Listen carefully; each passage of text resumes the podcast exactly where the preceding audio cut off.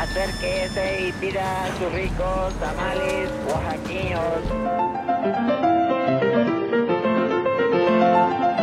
¿Quién dijo que la historia de México no podía contarse de forma entretenida?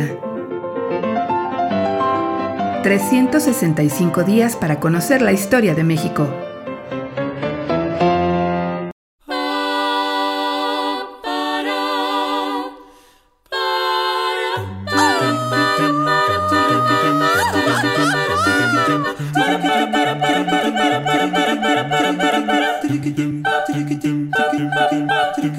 Jueves.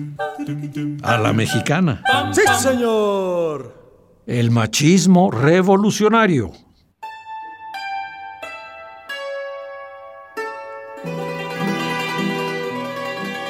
Las fuentes de trabajo escaseaban al iniciarse la década de 1930. Ni siquiera los viejos y abnegados revolucionarios que años antes se habían sacrificado por la patria podían gozar de alguna plaza dentro de la administración pública. Desde 1929, la propia familia revolucionaria había tomado como botín el poder político y los que no alcanzaron su tajada se quejaban amargamente.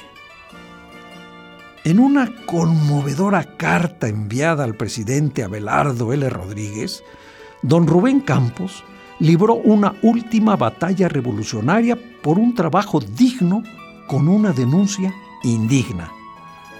Existe una situación caótica en las oficinas públicas, escribió, debido al número de mujeres que han invadido todas las dependencias del gobierno en proporción que alcanza un increíble 50%, ocupando puestos ya no solo de mecanógrafas, no como al principio, sino otros de importancia.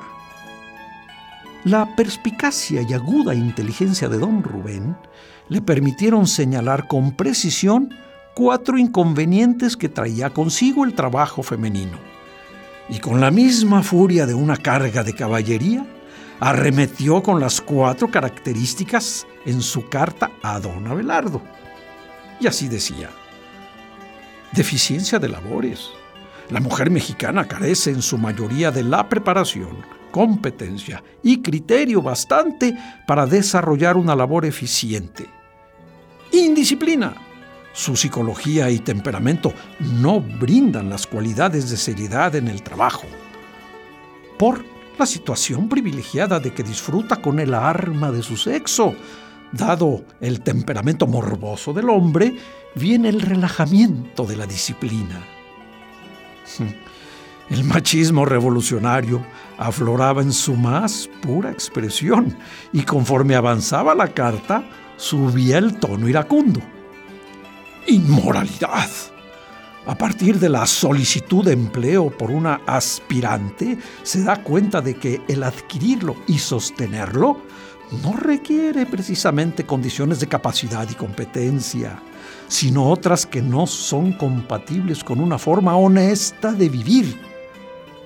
Prostitución, iniciada la empleada en ese ambiente y estimulada con el ejemplo de la mayoría de sus compañeras, con la convicción, además, de que para ascender y gozar de consideraciones necesita ser accesible con sus jefes inmediatos, se crea en ella el hábito de conceder sus favores con espontaneidad, convirtiéndose en el transcurso del tiempo en una cortesana.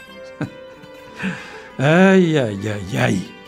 Mentes obtusas como la de don Rubén nada pudieron contra el trabajo femenino. Y con armas, claro, como la eficiencia, inteligencia y responsabilidad, las mujeres también derrotaron a este sombrío sector de la Revolución Mexicana. sí, a la mexicana.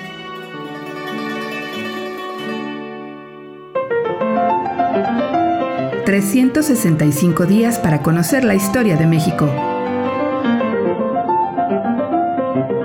Esta es una producción de Radio Universidad de Guanajuato y la Dirección de Extensión Cultural en voz del Teatro Universitario. Serie basada en el texto de Alejandro Rosas, 365 días para conocer la historia de México.